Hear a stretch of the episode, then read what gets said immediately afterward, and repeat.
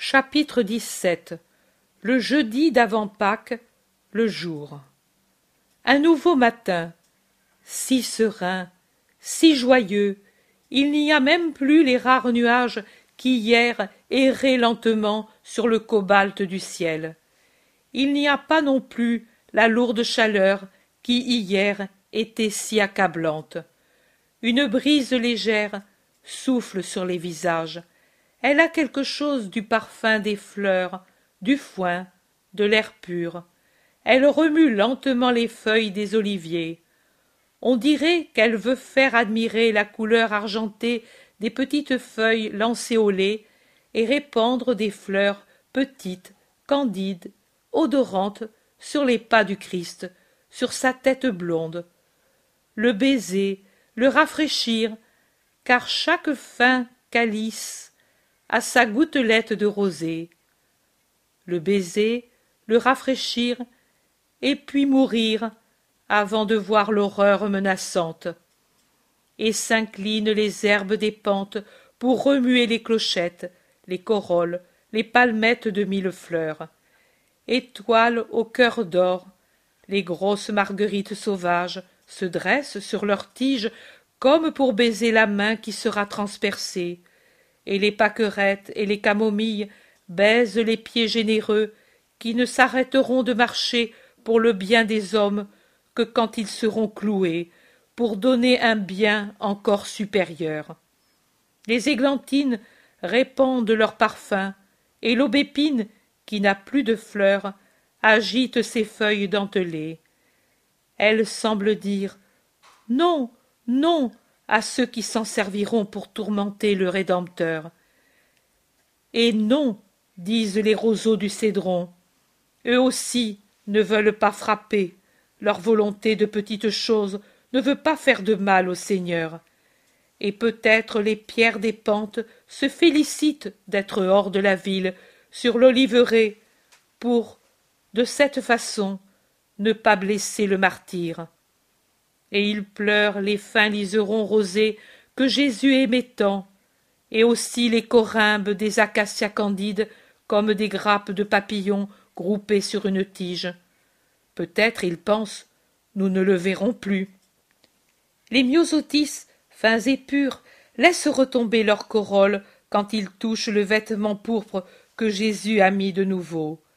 Il doit être beau de mourir quand cela vient de Jésus qui frappe, toutes les fleurs, même un muguet perdu, tombé là, peut-être incidemment, et qui s'est enraciné entre les racines saillantes d'un olivier, est heureux d'être aperçu et cueilli par Thomas et offert au Seigneur. Et heureux sont les mille oiseaux dans les branches de le saluer avec des chants de joie. Oh. Il ne le blasphème pas les oiseaux que lui a toujours aimés jusqu'à un petit troupeau de brebis qui semblent vouloir le saluer, malgré leurs pleurs, privées qu'elles sont de leurs petits, vendus pour le sacrifice pascal. C'est une lamentation de mère qui parcourt l'air, en bêlant et en appelant leurs petits qui ne reviendront plus. Elles se frottent contre Jésus, en jetant sur lui leurs doux regards. La vue des brebis rappelle aux apôtres la pensée du rite pascal, et ils demandent à Jésus, quand ils sont presque au Gethsémani, Où irons-nous consommer la Pâque? Quel endroit choisis-tu? Dis-le, et nous irons tout préparer. Et Judas de Kériote, Donne-moi des ordres, et j'irai. Pierre, Jean, écoutez-moi. Les deux, qui étaient un peu en avant, s'approchent de Jésus qui les a appelés. Précédez-nous et entrez dans la ville par la porte du fumier. À peine rentré, vous rencontrerez un homme qui vient de Haine Rogel avec un broc de cette bonne eau.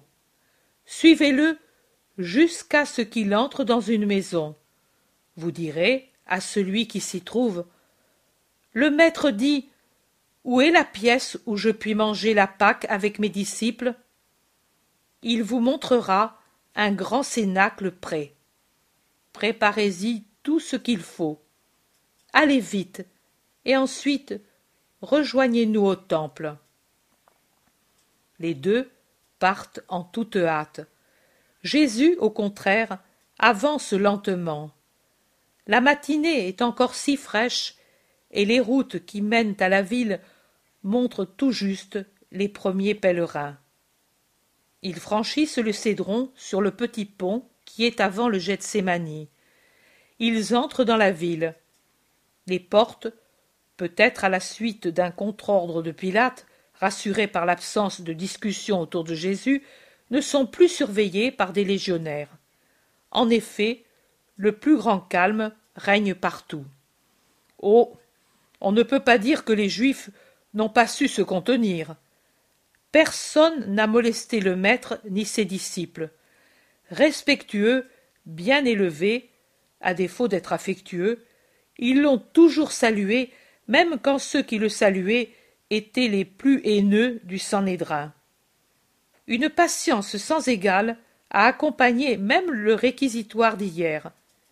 Et voilà que justement maintenant aussi, car la maison de campagne de Caïphe est justement près de cette porte, voilà que justement maintenant passe, venant de cette maison, un groupe nombreux de pharisiens et de scribes, parmi lesquels le fils d'Anna et Elchias avec Doras et Sadoc. Ce sont des courbettes de personnages aux amples manteaux qui saluent au milieu d'un ondoiement de vêtements et de franges et de très amples couvre-chefs. Jésus salue et passe, royal, dans son vêtement de laine rouge et son manteau d'une teinte plus foncée. Le couvre-chef de Saint-Ica à la main, le soleil, qui fait de ses cheveux rouge cuivre une couronne d'or et un voile, qui descend, brillant jusqu'aux épaules. Les échines se relèvent après son passage et apparaissent des visages d'hyènes enragés. Judas de Kériote, qui ne cessait pas de regarder tout autour de lui avec sa figure de traître, sous prétexte de relasser une sandale, s'écarte sur le bord de la route, et, je le vois bien, il fait un signe à ces gens qui l'attendaient. Il laisse avancer le groupe de Jésus et des disciples, toujours occupés après la courroie de sa sandale pour se donner une contenance, puis, rapidement, il passe près de ces gens et murmure. À la belle, aux environs de Sexte, un de vous. Et il file rapidement pour rejoindre ses compagnons. Franc, effrontément franc. Il monte au temple. Peu d'Hébreux encore, mais beaucoup de gentils. Jésus va adorer le Seigneur, puis il revient en arrière et ordonne à Simon et Barthélemy d'acheter l'agneau en se faisant donner de l'argent par Judas de Kériote. Ce dernier dit Mais moi, je pouvais le faire. Tu auras autre chose à faire. Tu le sais. Il y a cette veuve à laquelle il faut porter l'obole de Marie de Lazare et dire qu'après les fêtes, elle aille à Béthanie chez Lazare. Sais-tu où elle est? As-tu bien compris? Je sais, je sais. L'endroit m'a été montré par Zacharie qui la connaît bien. Et il ajoute Je suis très content d'y aller, plutôt que d'aller pour l'agneau. Quand est-ce que j'y vais? Plus tard. Je ne vais pas m'arrêter longtemps ici. Aujourd'hui, je me reposerai, car je veux être fort pour ce soir et pour ma prière de la nuit. C'est bien. Voici, je me demande, Jésus, qui avait ainsi gardé le silence les jours précédents sur ses intentions pour ne pas donner de détails à Judas, pourquoi maintenant, dit-il, répète-t-il, ce qu'il va faire dans la nuit? La passion est-elle déjà commencée par l'aveuglement de sa prévoyance Ou bien cette prévoyance a-t-elle tant grandi lit dans les livres des cieux que c'est cette nuit-là, et que par conséquent il faut le faire savoir à celui qui attend de le savoir pour le livrer à ses ennemis? Ou bien a-t-il toujours su que c'est la nuit où doit commencer son immolation? Je ne sais pas me donner de réponse. Jésus ne me donne pas de réponse. Et je reste avec mes pourquoi pendant que j'observe Jésus qui guérit les derniers malades. Les derniers. Demain, d'ici peu d'heures, il ne le pourra plus. La terre sera privée du puissant guérisseur des corps. La victime, cependant, sur son gibet, commencera la série ininterrompue depuis vingt siècles de ses guérisons spirituelles. Aujourd'hui, je contemple plus que je ne décris. Mon Seigneur me fait projeter ma vue spirituelle à partir de ce que je vois arriver dans le dernier jour de liberté du Christ jusque dans les siècles. Aujourd'hui, je contemple davantage les sentiments, les pensées du Maître que les événements qui l'entourent. Déjà, je comprends, angoissé, sa torture du Gethsémani.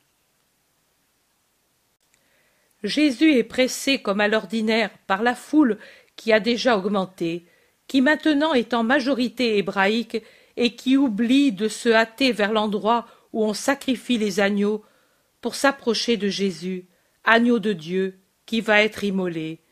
Et elle demande encore, elle veut encore des explications. Nombreux sont les Hébreux venus de la diaspora qui, ayant entendu parler du Christ, du prophète galiléen, du rabbi de Nazareth, sont curieux de l'entendre parler et anxieux de s'enlever tout doute possible. Et ceux-ci s'ouvrent un passage en suppliant ainsi ceux de Palestine. Vous l'avez toujours. Vous savez qui il est. Vous avez sa parole quand vous voulez. Nous sommes venus de loin, et nous allons repartir tout de suite après avoir accompli le précepte. Laissez-nous aller à lui. La foule s'ouvre difficilement pour leur céder la place. Ils s'avancent vers Jésus et l'observent avec curiosité. Ils parlotent entre eux, groupe par groupe. Jésus les observe aussi tout en écoutant un groupe venu de la Pérée. Quand ils lui ont offert de l'argent pour ces pauvres comme le font beaucoup, argent qu'il a passé comme toujours à Judas, il les congédie et il se met à parler. Unis dans la religion, mais de provenances diverses, beaucoup parmi ceux qui sont présents se demandent Qui est celui que l'on appelle le Nazaréen? Et leurs espoirs se mêlent à leurs doutes. Écoutez, il est dit de moi, un rejeton sortira de la racine de Jessé, une fleur viendra de cette racine, et sur lui reposera l'esprit du Seigneur. Il ne jugera pas selon ce qui apparaît aux yeux, il ne condamnera pas pour ce que l'on entend avec les oreilles, mais il jugera les pauvres avec justice, et prendra la défense des humbles. Le rejeton de la racine de Jessé, placé comme un signe parmi les nations, sera invoqué par les peuples, et son tombeau sera glorieux. Lui, après avoir élevé sa bannière pour les nations, réunira les réfugiés d'Israël, les gens dispersés de Juda. Il les rassemblera des quatre points de la terre. Il est dit de moi. Voici, le Seigneur Dieu vient avec sa puissance, son bras triomphera. Il porte avec lui sa récompense, il a son œuvre devant ses yeux. Comme un berger, il fera paître son troupeau.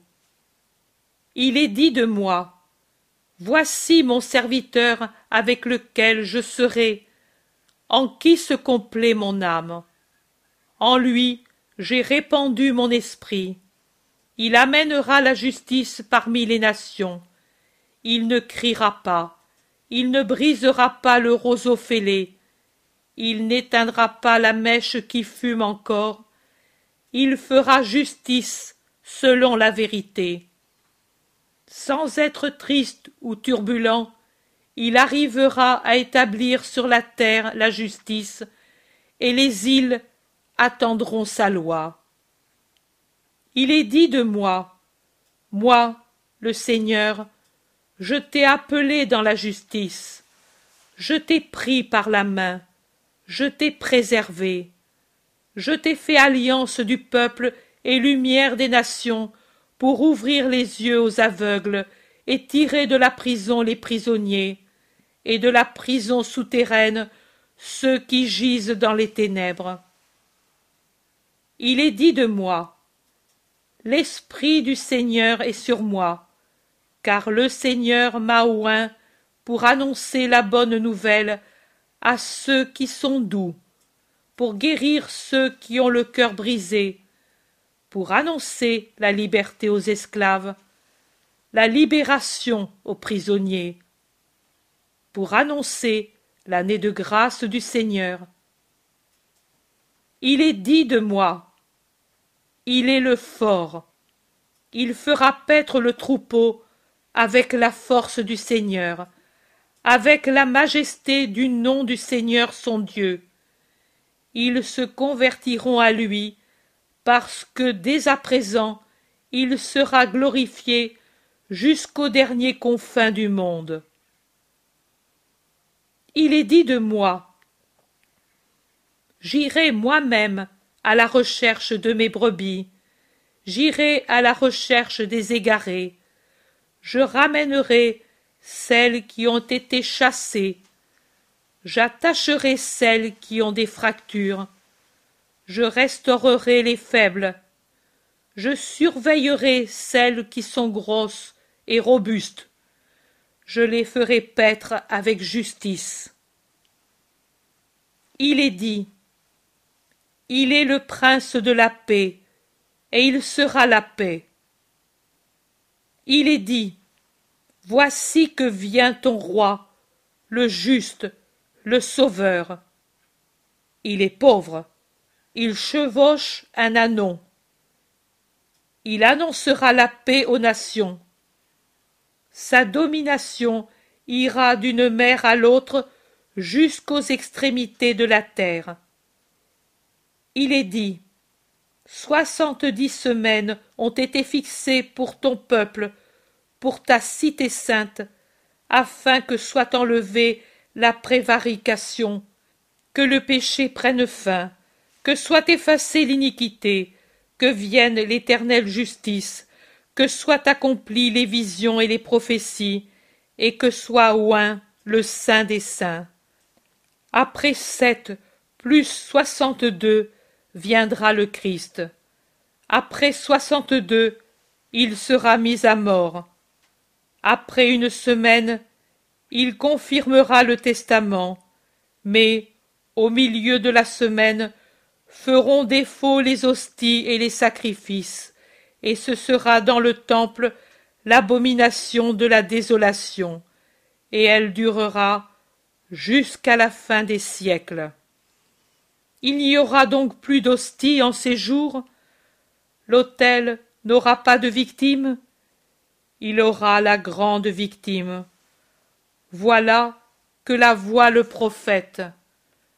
Quel est celui qui vient avec les vêtements teints en rouge? Il est beau dans son vêtement, et il marche dans la grandeur de sa force. Et comment celui qui est pauvre a-t-il teint son vêtement de pourpre? Voilà que le dit le prophète. J'ai abandonné mon corps à ceux qui le frappaient, mes joues à celui qui m'arrachait la barbe. Je n'ai pas éloigné mon visage de celui qui m'outrageait.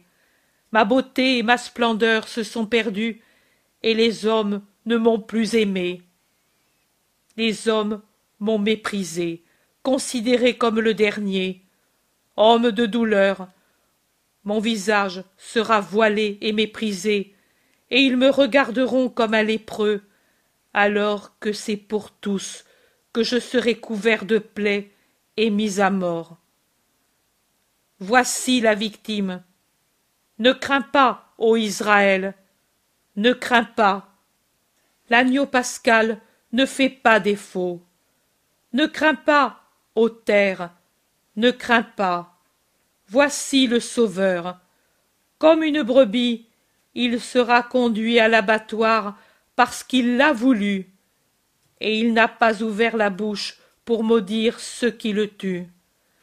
Après sa condamnation, il sera élevé et consumé dans les souffrances. Il aura ses membres déboîtés, ses os découverts, ses pieds et ses mains transpercés.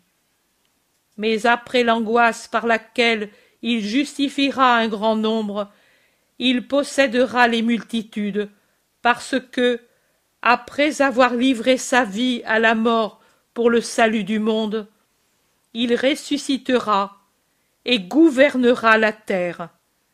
Il nourrira les peuples avec les eaux vues par Ézéchiel qui sortaient du vrai temple, qui, s'il est abattu, se relève par sa propre force, avec le vin dont s'est aussi empourpré le blanc vêtement de l'agneau sans tache, et avec le pain venu du ciel.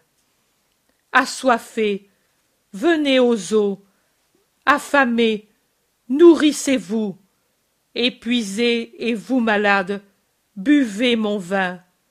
Venez, vous qui n'avez pas d'argent, vous qui n'avez pas de santé, venez, et vous qui êtes dans les ténèbres, et vous qui êtes morts, venez, je suis la richesse et le salut, je suis la lumière et la vie. Venez, vous qui cherchez le chemin, venez, vous qui cherchez la vérité, je suis le chemin et la vérité. Ne craignez pas de ne pas pouvoir consommer l'agneau parce que manquent les hosties vraiment saintes dans ce temple profané. Tous, vous aurez à manger de l'agneau de Dieu venu pour enlever les péchés du monde, comme l'a dit de moi le dernier des prophètes de mon peuple. De ce peuple auquel je demande, mon peuple, que t'ai-je fait? En quoi t'ai-je contristé? Que pouvais-je te donner de plus que ce que je t'ai donné? J'ai instruit tes intelligences, j'ai guéri tes malades, j'ai comblé de bienfaits tes pauvres, j'ai rassasié tes foules, je t'ai aimé en tes enfants, j'ai pardonné, j'ai prié pour toi, je t'ai aimé jusqu'au sacrifice. Et toi, que prépares-tu pour ton Seigneur? Une heure, la dernière t'est donnée, ô mon peuple, ô ma cité royale et sainte. Reviens en cette heure au Seigneur ton Dieu. Il a dit les vraies paroles. C'est ainsi qu'il est dit, et lui fait vraiment ce qui est dit. Comme un berger, il a eu soin de tous. Comme si nous étions des brebis dispersées, malades, dans le brouillard, il est venu nous amener au vrai chemin, nous guérir, âme et corps, nous éclairer. Vraiment, tous les peuples viennent à lui. Regardez-là, ces gentils, comme ils sont dans l'admiration. Il a annoncé la paix, il a donné l'amour. Je ne comprends pas ce qu'il dit du sacrifice. Il parle comme si on devait le tuer. C'est ainsi s'il est l'homme vu par les prophètes, le Sauveur. Et il parle comme si tout le peuple devait le maltraiter. Cela n'arrivera jamais. Le peuple, nous, nous l'aimons. C'est notre ami, nous le défendrons. Il est galiléen, et nous de Galilée, nous donnerons notre vie pour lui. Il vient de David, et nous ne lèverons notre main que pour le défendre, nous de Judée. Et nous, qu'il a aimé comme il vous a aimé, vous, nous de l'Oranitide, de la Pérée, de la Décapole, pourrions-nous l'oublier? Tous, tous, nous le défendrons. Telles sont les paroles dans la foule désormais très nombreuse. fragilité des intentions humaines. D'après la position du soleil, je juge qu'il doit être environ neuf heures du matin. Vingt-quatre heures plus tard, ces gens seront depuis plusieurs heures autour du martyr pour le torturer par la haine et les coups, et hurler pour demander sa mort. Peu, très peu, trop peu parmi les milliers de personnes qui se pressent de tous les endroits de la Palestine et d'au-delà, et qui ont eu lumière, santé, sagesse, pardon du Christ, seront ceux qui non seulement ne chercheront pas à l'arracher à ses ennemis, parce que leur petit nombre par rapport à la multitude de ceux qui le frappent les en empêche, mais aussi ne sauront pas le réconforter en lui donnant une preuve d'amour et en le suivant avec un visage ami. Les louanges, les marques de sympathie, les commentaires admiratifs se répandent dans la vaste cour comme les flots qui, de la haute mer, s'en vont au loin mourir sur le rivage. Des scribes, des pharisiens, des juifs tentent de neutraliser l'enthousiasme du peuple et aussi la fermentation du peuple contre les ennemis du Christ en disant Il délire, sa lassitude est si grande qu'elle l'amène à délirer. Il voit des persécutions là où il y a des honneurs. Sa parole a des torrents de sa sagesse habituelle, mais mêlée à des phrases de délire. Personne ne veut lui faire du mal. Nous avons compris, compris qui il est. Mais les gens se méfient d'un pareil changement d'humeur, et quelqu'un parmi eux se révolte en disant Il a guéri mon fils dément. Je sais ce que c'est que la folie. Ce n'est pas ainsi que parle quelqu'un qui est fou. Et un autre. Laisse-les dire, ce sont des vipères qui ont peur que le bâton du peuple leur brise les reins. Ils chantent pour nous tromper le doux chant du rossignol, mais si tu écoutes bien, il y a le sifflement du serpent. Et un autre encore. Sentinelle du peuple du Christ, garde à vous. Quand l'ennemi caresse, il a le poignard caché dans sa manche et il allonge la main pour frapper. Les yeux ouverts et le cœur prêt. Les chacals ne peuvent devenir des agneaux dociles. Tu dis bien. Le hibou réjouit et enchante les oiseaux naïfs par l'immobilité de son corps et la gaieté menteuse de son salut. Il rit et invite par son cri, mais il est déjà prêt à dévorer. Et c'est ainsi d'un groupe à l'autre. Mais il y a aussi les gentils, ces gentils qui, toujours plus nombreux, ne manquent pas d'écouter le maître en ces jours de fête. Toujours en marge de la foule, car l'exclusivisme hébreu-palestinien est très fort, et il les repousse, voulant les premières places autour du maître. Mais eux désirent l'approcher et lui parler. Un groupe nombreux d'entre eux aperçoit Philippe que la foule a refoulé dans un coin. Il s'approche de lui pour lui dire Seigneur, nous voudrions voir de près Jésus, ton maître, et lui parler au moins une fois. Philippe se dresse sur la pointe des pieds pour voir s'il découvre quelque apôtre plus près du Seigneur. Il voit André et lui crie après l'avoir appelé. Il y a ici des gentils qui voudraient saluer le maître. Demande-lui s'il veut les accueillir.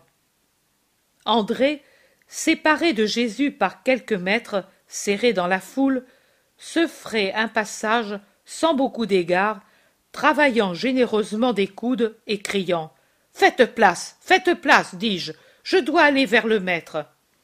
Il le rejoint et lui transmet le désir des gentils. Jésus dit Conduis-les dans ce coin, j'irai les trouver. Et pendant que Jésus essaie de passer parmi les gens, Jean, qui est revenu avec Pierre, Pierre lui-même, Jude Thaddée, Jacques de Zébédée et Thomas, qui laissent le groupe de ses parents trouvé dans la foule pour aider ses compagnons, s'efforcent de lui faire un chemin. Voilà Jésus là où sont déjà les gentils qui le saluent. la paix à vous. Que voulez-vous de moi? Te voir, te parler. Tes paroles nous ont troublés. Depuis longtemps, nous désirions te parler pour te dire que ta parole nous frappe, mais nous attendions de le faire à un moment propice. Aujourd'hui, tu parles de mort. Nous craignons de ne plus pouvoir te parler si nous ne saisissons pas cette heure. Mais est-il possible que les Hébreux puissent tuer leur meilleur fils? Nous sommes gentils, et ta main ne nous a pas été bénéfique. Ta parole nous était inconnue. Nous avions entendu parler vaguement de toi, mais nous ne t'avions jamais vu ni approché. Et pourtant, tu le vois, nous te rendons hommage. C'est le monde entier qui t'honore avec nous. Oui, l'heure est venue où le Fils de l'homme doit être glorifié par les hommes et par les esprits. Maintenant, les gens entourent de nouveau Jésus, avec la différence que les gentils sont au premier rang et les autres en arrière. Mais alors, si c'est l'heure de ta glorification, tu ne mourras pas comme tu dis ou comme nous avons compris, car ce n'est pas être glorifié de mourir de cette façon. Comment pourras-tu réunir le monde sous ton sceptre si tu meurs avant de l'avoir fait? Si ton bras s'immobilise dans la mort, comment pourras-tu triompher et rassembler les peuples? C'est en mourant que je donne la vie.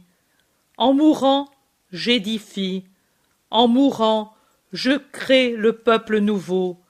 C'est dans le sacrifice que l'on a la victoire.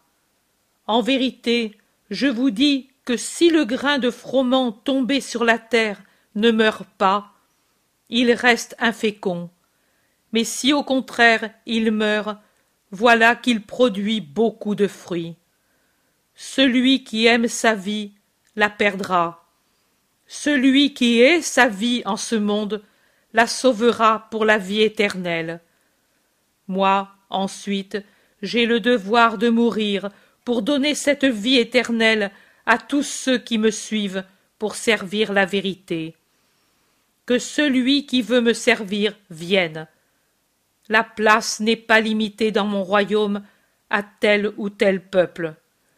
Quiconque veut me servir qu'il vienne à moi et me suive, et où je serai sera aussi mon serviteur. Et celui qui me sert sera honoré par mon Père, unique, vrai Dieu, Seigneur du ciel et de la terre, créateur de tout ce qui existe, pensée, parole, amour, vie, chemin, vérité. Père, Fils, Esprit Saint, un en étant train, train tout en étant unique, seul, vrai Dieu. Mais maintenant, mon âme est troublée. Et que dirais-je? Je dirais peut-être, Père, sauve-moi de cette heure? Non, parce que je suis venu pour cela pour arriver à cette heure. Et alors je dirai Père, glorifie ton nom. Jésus ouvre les bras en croix, une croix pourpre contre la blancheur des marbres du portique. Il lève son visage en s'offrant, en priant, en montant avec son âme vers le Père. Et une voix plus forte que le tonnerre, immatérielle, en ce sens qu'elle ne ressemble à aucune voix d'homme, mais très sensible à toutes les oreilles, emplit le ciel serein de la magnifique journée d'avril, et elle vibre, plus puissante que l'accord d'un orgue géant, d'une très belle tonalité, et elle proclame Et moi, je l'ai glorifié et je le glorifierai encore. Les gens ont eu peur. Cette voix si puissante qu'elle a fait vibrer le sol et ce qui s'y trouve, cette voix mystérieuse, différente de toute autre, qui vient d'une source inconnue, cette voix qui emplit tout l'espace du nord au midi, de l'Orient à l'Occident, terrorise les Hébreux et stupéfait les païens. Les premiers, quand ils le peuvent, se jettent sur le sol, murmurant dans leur crainte Maintenant nous allons mourir. Nous avons entendu la voix du ciel. Un ange lui a parlé. Et ils se battent la poitrine en attendant la mort. Les seconds crient Un tonnerre Un grondement Fuyons La terre a rugi Elle a tremblé Mais il est impossible de fuir dans cette cohue qui augmente lorsque les gens qui étaient encore en dehors des murs du temple accourent à l'intérieur en criant Pitié pour nous Courons! Ici c'est le lieu saint.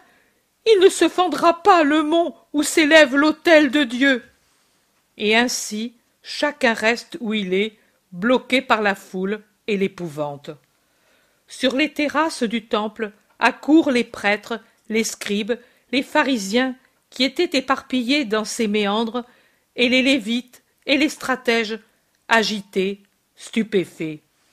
Mais de tout cela ne descendent, parmi les gens qui sont dans les cours, pas d'autres que Gamaliel avec son fils. Jésus le voit passer, tout blanc dans son vêtement de lin, qui est si blanc qu'il resplendit jusque sous le soleil éclatant qui le frappe. Jésus regarde Gamaliel, mais comme s'il parlait pour tout le monde, il élève la voix pour dire Ce n'est pas pour moi, mais pour vous que cette parole est venue du ciel. Gamaliel s'arrête, se retourne, et il transperce, par les regards de ses yeux profonds et très noirs, que l'habitude d'être un maître vénéré comme un demi-dieu rend involontairement dur comme ceux des rapaces, le regard de saphir, limpide, doux dans sa majesté, de Jésus. Et Jésus continue. C'est maintenant le jugement de ce monde. C'est maintenant que le prince des ténèbres va être chassé dehors. Et moi, quand je serai élevé, j'attirerai tout à moi, car c'est ainsi le Fils de l'homme opérera le salut. Nous avons appris des livres de la loi que le Christ vit éternellement. Et toi, tu te dis le Christ, et tu dis que tu dois mourir. Et encore, tu dis que tu es le Fils de l'homme, et que tu te sauverais parce qu'on t'élèvera. Qui es-tu donc Le Fils de l'homme ou le Christ? Et qu'est-ce que le Fils de l'homme?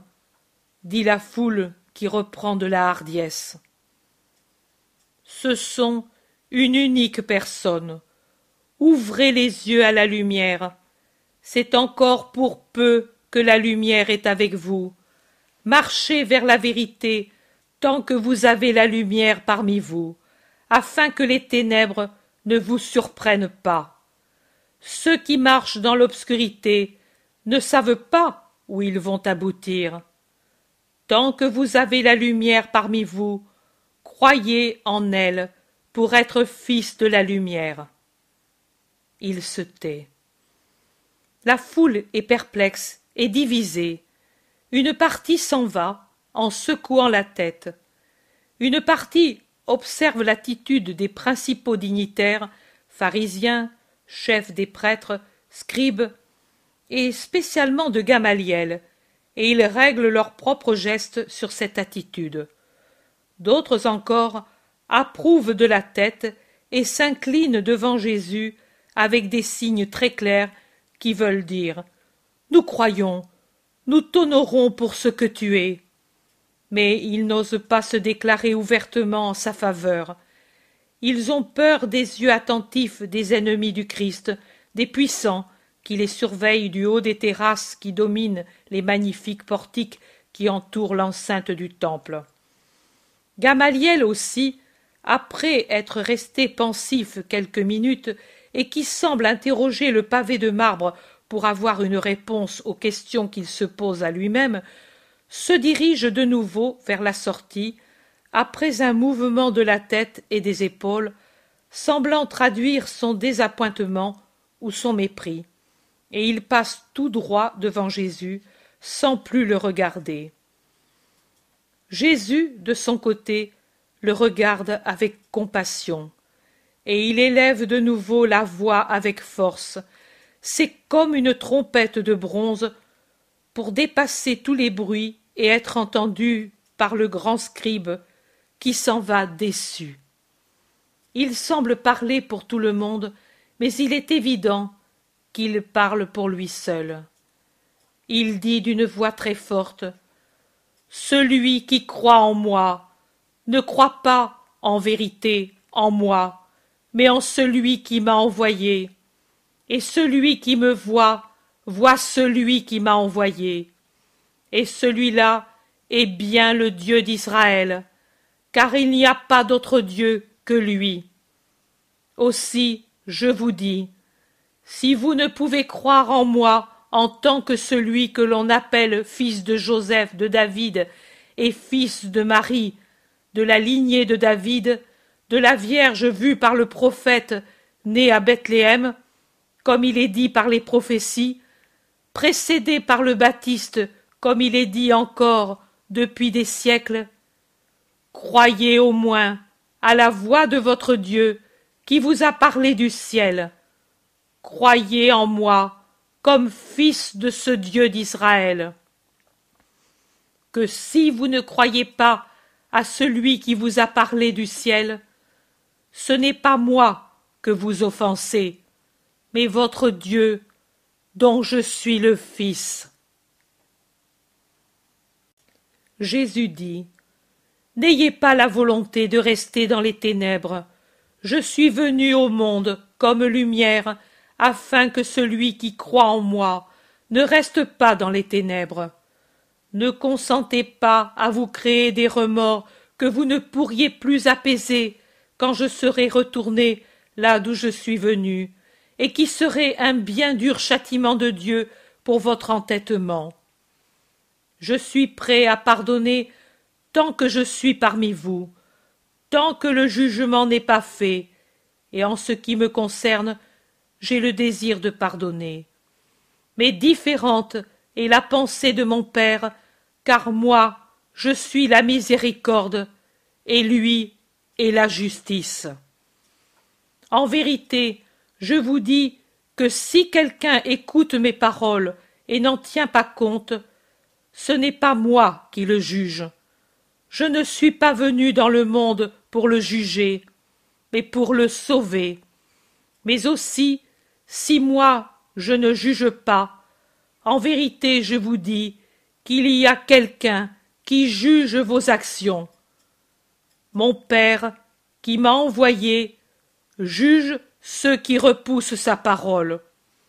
Oui, celui qui me méprise et ne reconnaît pas la parole de Dieu et ne reçoit pas les paroles du Verbe, voilà ce qu'il a pour le juger.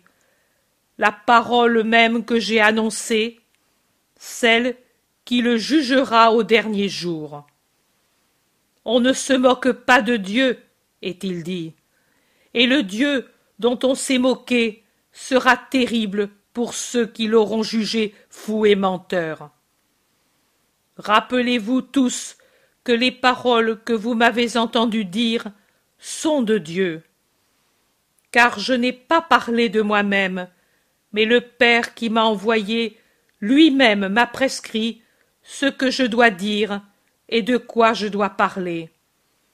Et moi, j'obéis à son commandement, car je sais que son commandement est juste. Tout commandement de Dieu est vie éternelle, et moi, votre maître, je vous donne l'exemple de l'obéissance à tout commandement de Dieu. Soyez donc certains que les choses que je vous ai dites et que je vous dis, je les ai dites et je les dis comme mon Père m'a dit de vous les dire. Et mon Père est le Dieu d'Abraham, d'Isaac et de Jacob le Dieu de Moïse des patriarches et des prophètes, le Dieu d'Israël, votre Dieu. Parole de lumière, qui tombe dans les ténèbres, qui déjà s'épaississent dans les cœurs. Gamaliel, qui s'était de nouveau arrêté, la tête penchée, reprend sa marche. D'autres le suivent en hochant la tête ou en ricanant. Jésus aussi s'en va, mais avant, il dit à Judas de Kériote Va où tu dois aller. Et aux autres Chacun est libre d'aller où il doit, ou bien où il veut. Qu'avec moi restent les disciples bergers. Étienne dit Oh, prends-moi aussi avec toi, Seigneur. Viens. Ils se séparent. Je ne sais pas où va Jésus, mais je sais où va Judas de Kériote. Il va à la belle porte en montant des marches qui mènent de l'atrium des gentils à celui des femmes, et après l'avoir traversé, en montant à son extrémité d'autres marches, il jette un coup d'œil dans l'atrium des Hébreux, et, fâché, il frappe le sol du pied parce qu'il ne trouve pas celui qu'il cherche. Il revient sur ses pas. Il voit un des gardes du temple. Il l'appelle et lui ordonne avec son arrogance habituelle. Va trouver Éléazar ben Anna, qu'il vienne tout de suite à la belle. Judas de Simon l'attend pour des choses graves. Il s'appuie à une colonne et attend. Après un moment, Éléazar, fils d'Anna, Elchias, Simon, Doras, Cornélius, Sadoc, Naoum et d'autres accourent avec leurs vêtements qui volent au vent. Judas parle à voix basse, mais excité. Ce soir, après la scène, au Gethsemane, venez-y et prenez-le. Donnez-moi l'argent. Non. Nous te le donnerons quand tu viendras nous prendre ce soir. Nous ne nous fions pas à toi. Nous te voulons avec nous. On ne sait jamais. Raille Elchias. Les autres l'approuvent en cœur. Judas s'enflamme de dédain à cause de l'insinuation. Il jure. Je jure sur Yahvé que je dis la vérité. Sadoc lui répond. C'est bien, mais il vaut mieux faire ainsi. Quand c'est l'heure, tu viens, tu prends ceux qui sont chargés de la capture, et tu vas avec eux. Qu'il n'arrive pas que les gardes imbéciles arrêtent Lazare au hasard et fassent arriver des malheurs. Tu leur indiqueras l'homme par un signe. Tu dois comprendre. C'est la nuit. Il y aura peu de clarté. Les gardes seront fatigués, endormis. Et si tu les guides. Voilà. Qu'en dites-vous? Il se tourne vers ses compagnons, le perfide Sadoc, et il dit Je proposerai comme signal un baiser. Un baiser, le meilleur signe pour indiquer l'ami trahi. Ha tous rient, un cœur de démon ricanant. Judas est furieux, mais il ne recule pas. Il ne recule plus. Il souffre pour le mépris qu'il lui montre, non pas pour ce qu'il va faire, si bien qu'il dit Mais rappelez-vous que je veux l'argent compté dans la bourse avant de sortir d'ici avec les gardes. Tu l'auras, tu l'auras. Nous te donnerons même la bourse pour que tu puisses garder l'argent comme une relique de ton amour. Ha ha ha. Adieu, serpent. Judas est livide. Il est déjà livide. Il ne perdra jamais plus cette couleur et cette expression d'épouvante désespérée. Au contraire, avec les heures, elle s'accentuera toujours jusqu'à être insoutenable à la vue quand il sera pendu à l'arbre. Il s'enfuit. Jésus s'est réfugié dans le jardin d'une maison amie, un jardin tranquille des premières maisons de Sion. Il est entouré de murs élevés et anciens. Il est silencieux et frais, couvert comme il l'est par les feuillages un peu agités des vieux arbres. Une voix de femme peu lointaine chante une douce berceuse. Il a dû se passer des heures, car les serviteurs de Lazare, de retour après être allés je ne sais où, disent Tes disciples sont déjà dans la maison où on prépare la scène, et Jean, après avoir apporté avec nous les fruits aux enfants de Jeanne de Chouza, s'en est allé prendre les femmes pour les accompagner chez Joseph d'Alphée, qui est venu seul aujourd'hui, alors que sa mère ne comptait plus le voir, et puis de là à la maison de la Seine, car c'est le soir. Nous irons, nous aussi. Elles sont arrivées les heures des scènes. Jésus se lève pour remettre son manteau. Un serviteur dit Maître, il y a dehors des personnes, des personnes fortunées. Elles voudraient te parler sans être vues par les pharisiens. Fais-les entrer. Esther ne s'y opposera pas. N'est-ce pas, femme? dit Jésus en se tournant vers une femme d'âge mûr qui accourt pour le saluer. Non, maître, ma maison est la tienne, tu le sais. Tu ne t'en es servi que trop peu. Autant qu'il faut pour dire à mon cœur c'était une maison amie. Il commande au serviteur. Conduis ceux qui attendent. Il entre une trentaine de personnes bien mises. Elles le saluent.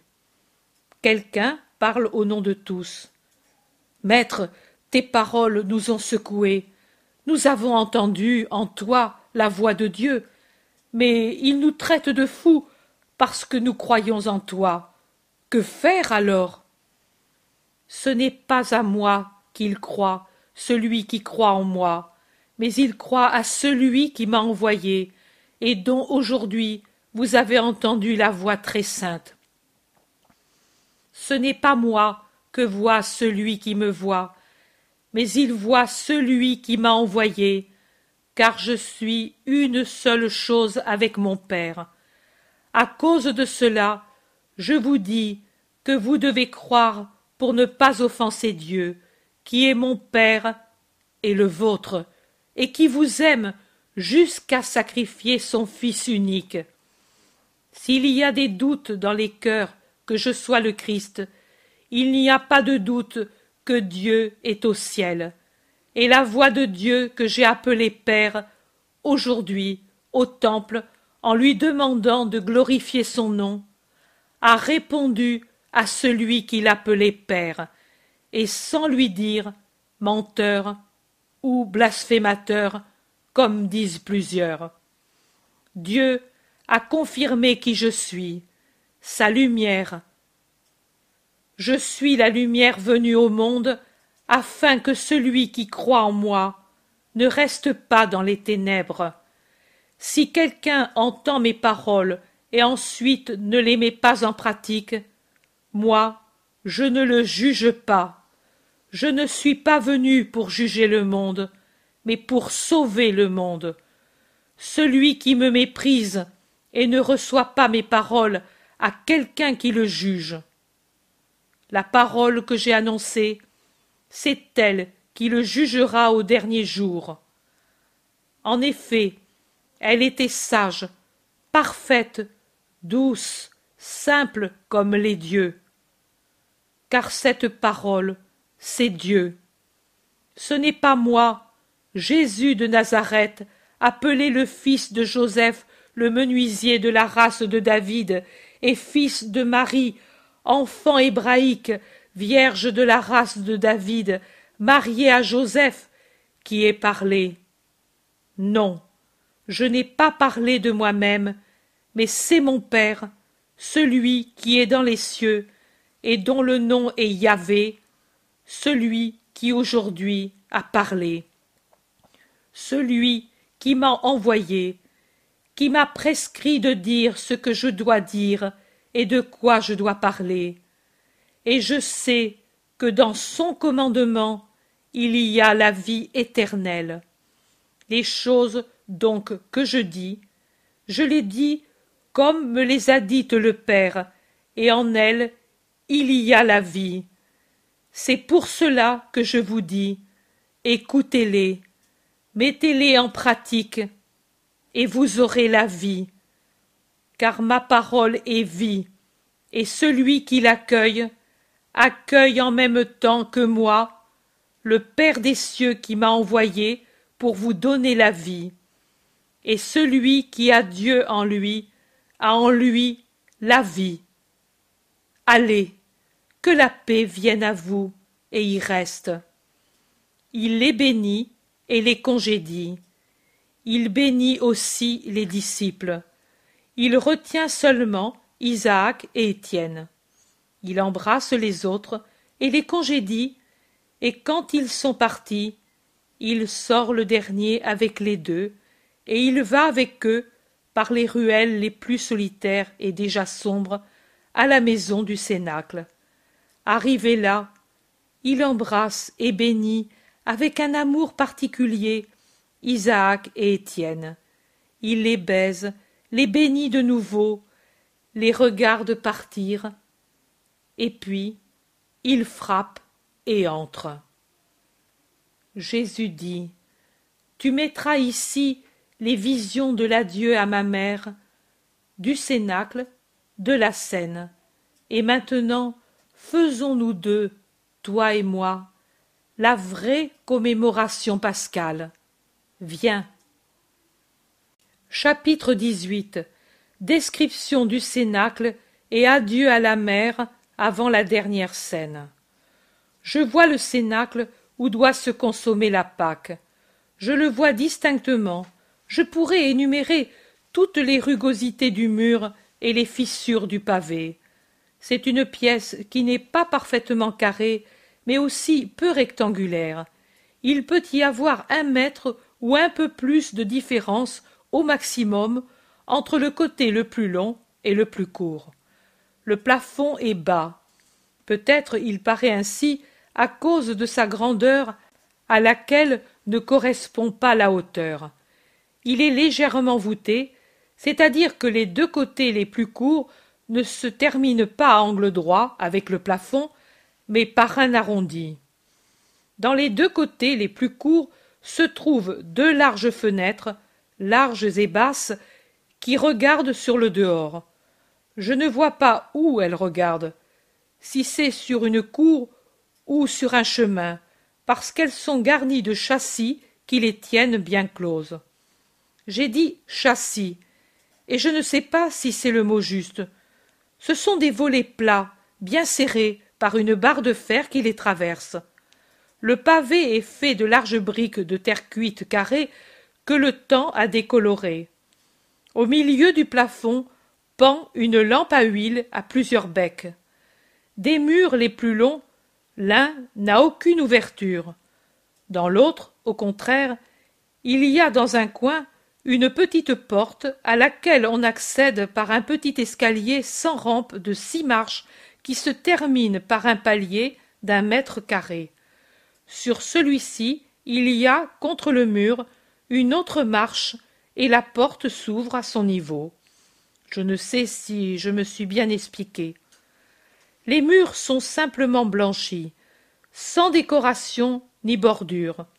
Au milieu de la pièce, une table rectangulaire, très longue pour sa largeur, disposée parallèlement au mur le plus long, en bois très ordinaire. Contre les murs les plus longs, ce qui servira de siège. Près des murs les plus courts, d'un côté sous la fenêtre, une sorte de coffre, avec dessus des bassins et des amphores, et sous l'autre fenêtre, une crédence basse et longue, sur laquelle, pour le moment, il n'y a rien. C'est la description de la pièce où se consommera la Pâque. C'est toute la journée que je la vois distinctement, si bien que j'ai pu compter les marches et observer tous les détails. Puis, maintenant que vient la nuit, mon Jésus m'amène au reste de la contemplation. Je vois que la pièce conduit par le petit escalier de six marches à une entrée sombre qui, à gauche par rapport à moi, s'ouvre sur la route par une porte large, basse et très massive, renforcée par des clous et des lames de fer. en face de la petite porte qui du cénacle conduit dans l'entrée, il y a une autre porte qui mène dans une autre pièce moins vaste. Je dirais que le cénacle a été gagné par une dénivellation du sol par rapport au reste de la maison et de la route, qu'il est, comme un sous-sol, une demi-cave nettoyée et arrangée, mais toujours enfoncée d'un bon mètre dans le sol, peut-être pour le rendre plus haut et proportionné à sa superficie. Dans la pièce que je vois maintenant se trouve Marie avec d'autres femmes. Je reconnais la Madeleine et Marie, mère de Jacques, Jude et Simon. Il semble qu'elles viennent d'arriver, conduites par Jean, car elles quittent leurs manteaux et, après les avoir pliés, les posent sur les tabourets disséminés dans la pièce pendant qu'elles saluent l'apôtre qui s'en va et une femme et un homme accourus à leur arrivée. J'ai l'impression que ces derniers sont les maîtres de maison et des disciples ou des sympathisants du Nazaréen, car ils sont pleins d'empressement et de respectueuse familiarité pour Marie. Celle-ci est vêtue de bleu foncé, un bleu indigo très foncé. Elle a sur la tête un voile blanc que l'on voit quand elle enlève le manteau qui lui couvrait même la tête. Son visage est très flétri. Elle semble vieillie, très triste, bien qu'elle sourie avec douceur, et très pâle. Ses mouvements même sont las et embarrassés, comme ceux d'une personne absorbée dans ses pensées. Par la porte entr'ouverte, je vois le propriétaire aller et venir dans l'entrée et le cénacle, qu'il éclaire complètement en allumant les becs restants de la lampe à huile. Ensuite, il va à la porte de la rue et il l'ouvre, et Jésus entre avec ses apôtres. Je vois que c'est le soir, car les ombres de la nuit descendent dans la route étroite entre les hautes maisons. Il est avec tous les apôtres. Il salue le propriétaire par son salut habituel. La paix soit à cette maison. Et puis, alors que les apôtres descendent au cénacle, lui entre dans la pièce où se trouve Marie. Les pieuses femmes saluent très respectueusement et elles s'en vont en fermant la porte pour laisser libre la mère et le fils. Jésus embrasse sa mère et la baise au front. Marie baise d'abord la main de son fils et ensuite sa joue droite. Jésus fait asseoir Marie et s'assoit à côté d'elle sur un tabouret voisin. Il la fait asseoir en la tenant par la main et continue à tenir sa main lorsqu'elle est assise. Jésus aussi est absorbé, pensif, triste, bien qu'il s'efforce de sourire. Marie étudie, angoissée, l'expression de son visage. Pauvre maman, à laquelle la grâce et l'amour font comprendre que c'est l'heure. Des contractions douloureuses parcourent le visage de Marie, et ses yeux se dilatent à la vision intérieure d'une douleur atroce. Mais elle ne fait pas de scène. Elle est majestueuse comme son fils qui lui parle. Il la salue et se recommande à ses prières. Maman, je suis venu pour prendre de la force et du réconfort auprès de toi. Maman, je suis comme un petit enfant qui a besoin du cœur de sa mère à cause de sa douleur, et du sein de sa mère pour avoir la force. Je suis redevenu à cette heure ton petit Jésus d'autrefois. Je ne suis pas le maître, maman, je suis uniquement ton fils, comme à Nazareth quand j'étais petit, comme à Nazareth avant de quitter la vie privée. Je n'ai que toi. Les hommes, en ce moment, ne sont pas les amis loyaux de ton Jésus. Ils ne sont même pas courageux dans le bien. Seuls les mauvais savent être constants et forts en opérant le mal. Mais toi, tu m'es fidèle et tu es ma force, maman, à cette heure. Soutiens-moi par ton amour et ta prière il n'y a que toi qui à cette heure sache prier parmi ceux qui m'aiment plus ou moins. Prier et comprendre. Les autres sont en fait absorbés par des pensées de fête ou des pensées de crime, pendant que je souffre de tant de choses. Beaucoup de choses mourront après cette heure, et parmi celles-ci leur humanité, et ils sauront être dignes de moi, tous, sauf celui qui s'est perdu, et qu'aucune force n'est capable de ramener au moins au repentir. Mais pour l'instant, ce sont encore des inconscients, qui ne comprennent pas que je vais mourir, alors qu'eux se réjouissent en croyant que jamais mon triomphe n'a été plus proche. Les hosanna d'il y a quelques jours les ont enivrés.